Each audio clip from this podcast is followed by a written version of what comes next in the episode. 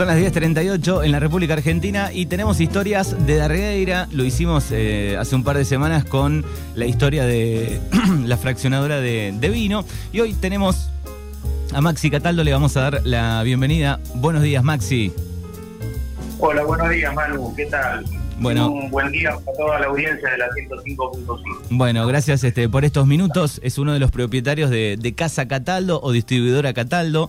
Eh, no sé hoy eh, cómo figura el, el nombre, pero primitivo era Casa Cataldo. Sí, y actualmente sigue con el mismo nombre, Casa Cataldo. Bien, el, el mismo nombre. Bueno, para los Sí. oyentes, para los oyentes contarles una casa eh, de hace años, con muchas generaciones, con varias generaciones, eh, vendiendo productos sobre todo de dulzura. Eh, contanos un poco, Maxi, cómo arrancó, quién fue y, y sobre todo tu- tus abuelos y tu tío, ¿no? Bueno, mirá, eh, Manu, en el año más o menos, no más o menos, en el año 36, Antonio Cataldo eh, abre el negocio en Darregueira. Ujú. Y un año más tarde, le Magdalena, o Lucy, mi bisabuela, le propone a Antonio que le pase el negocio a mi abuelo Santos, a cambio de una casa que tenían en Juan que estaba desocupada, entonces hicieron ese, ese negocio, ese trato, y se traslada a Juan, Antonio. Y en julio del 37, justo ahora, 80, en este mes estamos cumpliendo 84 años, eh, como es, arranca el negocio, el negocio acá en Darregueira como despensa, que se llamaba también Casa Cataldo desde un principio. Bien, ¿en qué lugar estaba eso? Y sí, donde está siempre, donde estuvo siempre. El- el mismo Acá lugar. el negocio- sí, donde está ahora Dulzura Real. Bien. Ahí. Siempre estuvo ahí. Y después, bueno, eh, mi abuelo, con la ayuda de, de mi abuela, Nefer, fueron anexando de a poco, viste, cotillón, cristalería, bombonería, eh, en fin, viste, en esas épocas eh, estaba muy acotado todo, a Buenos Aires era, llamabas por teléfono y tenía capaz que un día de demora, viste. Claro. Entonces era todo muy difícil, muy difícil. Así que bueno, y de a poquito se fue creciendo, se fue, viste, se fue anexando marcas y con el tiempo mi abuelo empezó a, a salir a la zona, a vender. Mi abuelo recuerdo que era, viste, tenía disminución en la vista, así que mi abuela lo acompañaba en el tren, en esas épocas, viste, recontra difíciles. Me Y imagino. bueno, y a poco, de a poco se fue creciendo y bueno, a llegar hasta lo que somos hoy, ¿no? Bien, seguramente tenés recuerdos inolvidables de, de chico, de, de andar en- entre cajas, entre golosinas, entre cosas, ¿no? Sí, sí, sí. Y de mi abuela, por ejemplo, mi abuela, cuando en el negocio hacía los adornos para los cumpleaños de, de 15 años, que eso, viste, era, creo que era tul, me parece, y hacía todos los adornos, te imaginás, para toda la zona. Así que quinceañeras que ahora tienen 50, no, más, 60 años, han pasado por, mi abuela le ha hecho el adorno para la torta, viste. O sea que tu, tu abuela, tu abuela, digo, brindaba ese servicio de decoración, digamos. Y después tenía, por ejemplo, había agarrado la, habían agarrado la distribución de, por ejemplo, porcelanas Verbano Ujú.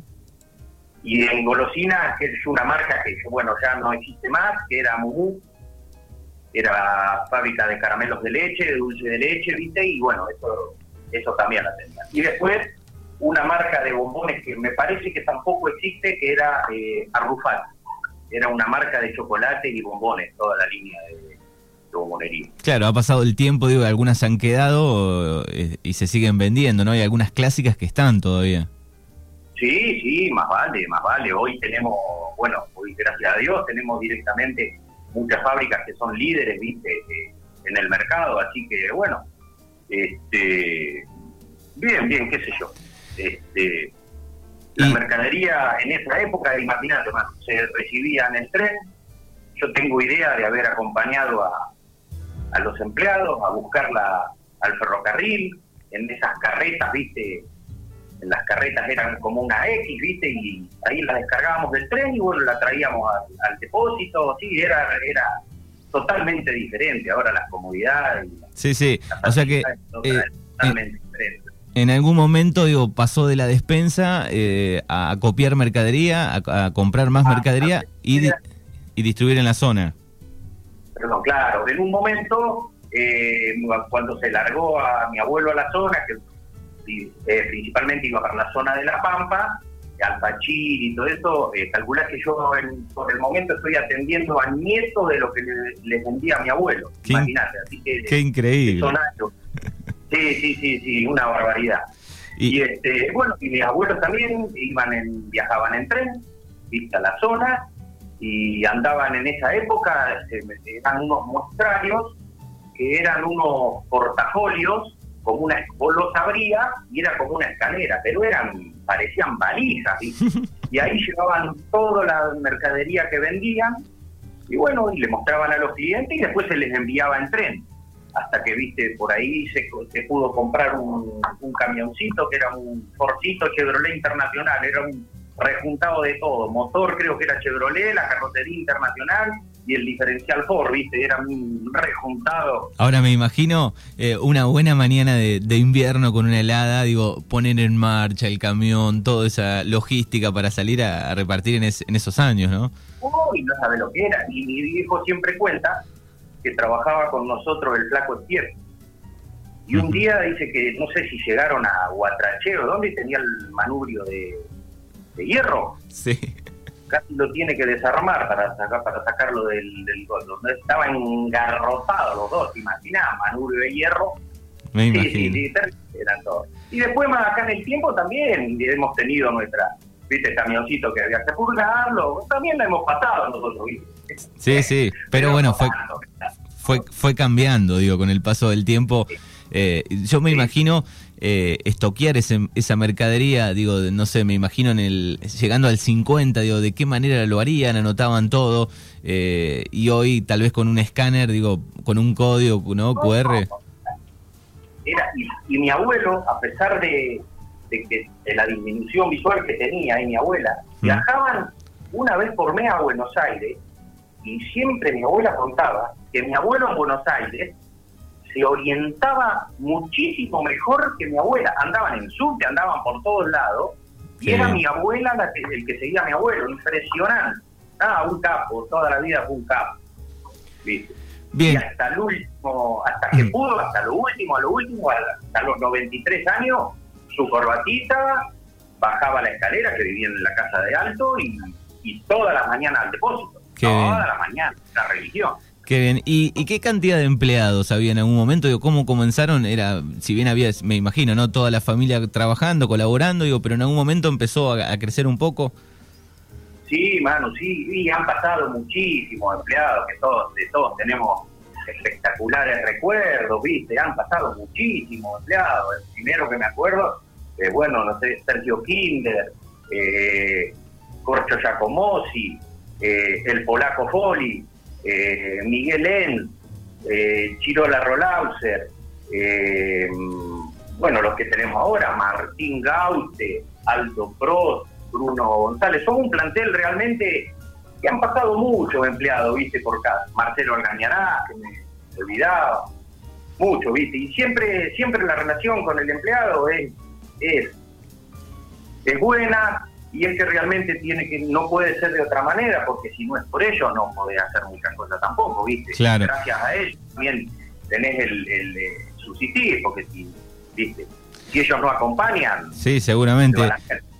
y, y, hay algo importante también, digo, que no debe ser fácil llevar eh, a lo largo de los años, digo, que es trabajar con la familia, ¿no? No, no, no hay tantos casos, digo, donde, bueno, ya los hijos de los hijos de los hijos se va armando una cadena, eh, digo, eso también hay que llevarlo, ¿no? Sí, sí, a mí me, a mí me costaba, me costó siempre un poco más la relación con mi viejo porque yo por ahí era más, más, en una palabra rara que mi hermano pero bueno, igualmente hubo cortocircuitos, pero siempre, viste, siempre tirando para el mismo lado y bueno, tratando de que todo salga adelante. También tuvimos, cuando mi viejo se enferma del corazón, que le agarra el infarto, yo estaba estudiando en, había empezado a estudiar en La Plata en el 86, bueno, y me volví a, a trabajar acá, viste, porque el negocio estaba sinceramente, gracias al apoyo de los clientes, es una barbaridad, ¿viste? Claro, y, eso te iba, a te iba a preguntar, digo, vos, eh, ¿había un legado, había que sí o sí seguir con, con esa cadena o dijiste yo quiero irme a estudiar? No, no, no, yo tenía la libertad de hacer lo que quisiera, ¿viste?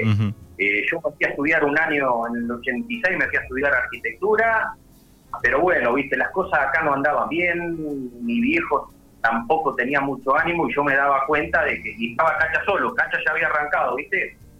Eh, había arrancado con el negocio y por ahí, ¿viste? Bueno, yo dije, estoy estudiando allá en La Plata, no me iba muy bien, pero tampoco me iba mal. Digo, no, por ahí prefiero volverme al pueblo y, bueno, tratar de seguir con, la tradición, de, con el negocio, ¿viste?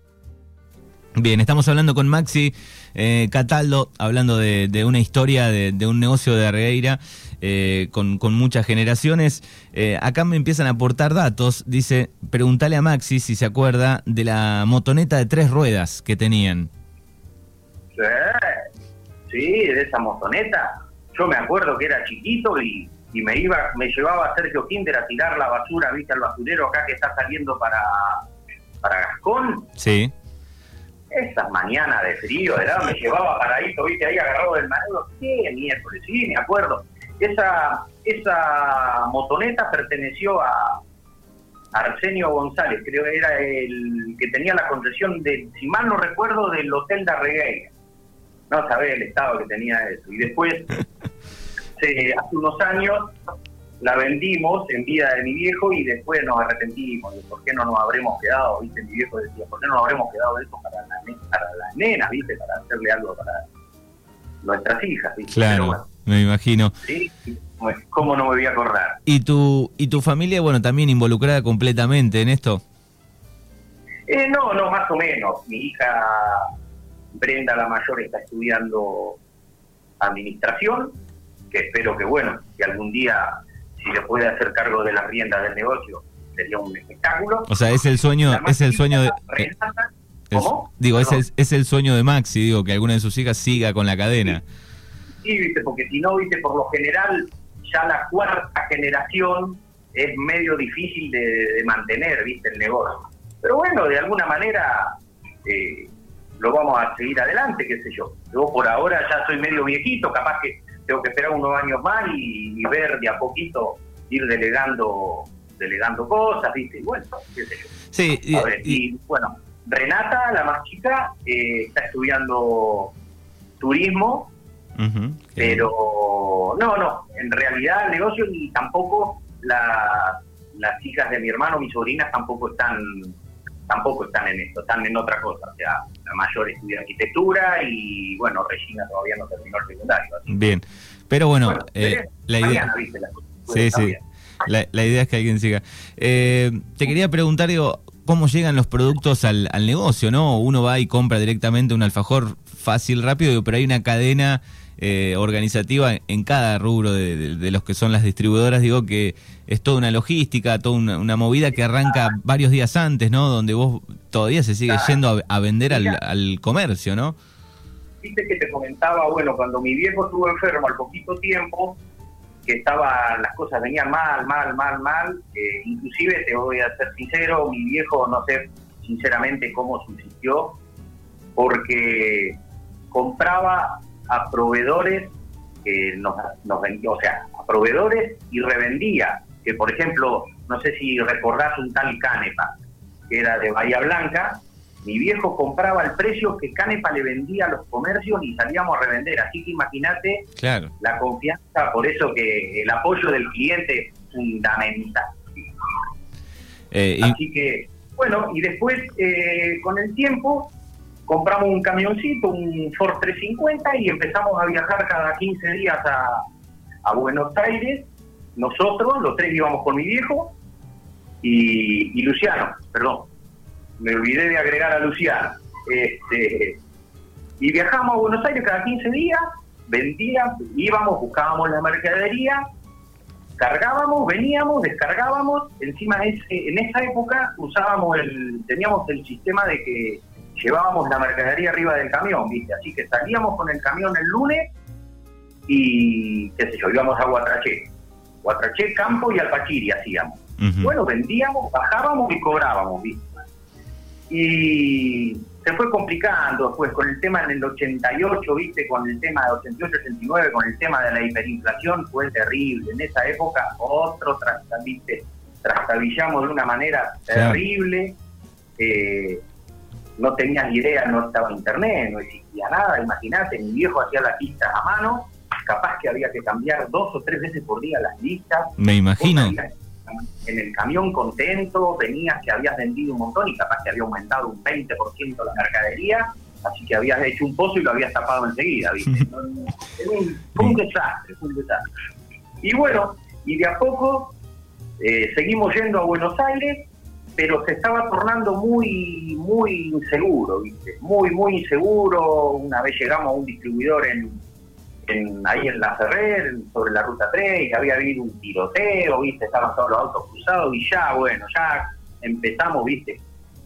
Eh, a dudar de ir y bueno, y empezamos a hacer otra vez contacto con las casas que ya teníamos, ¿viste? Sí y bueno, y volvimos a tener la confianza y empezamos a vivir. Ahora la mayoría de las casas nos manejamos, hacemos los pedidos por mail o por, eh, por teléfono y te envían la mercadería por transporte. Ahora, gracias a Dios, un servicio acá en Tarregueira de transporte bárbaro. En la zona también tenemos mucho transporte que viste, tenés tres servicios semanales que son impresionantes.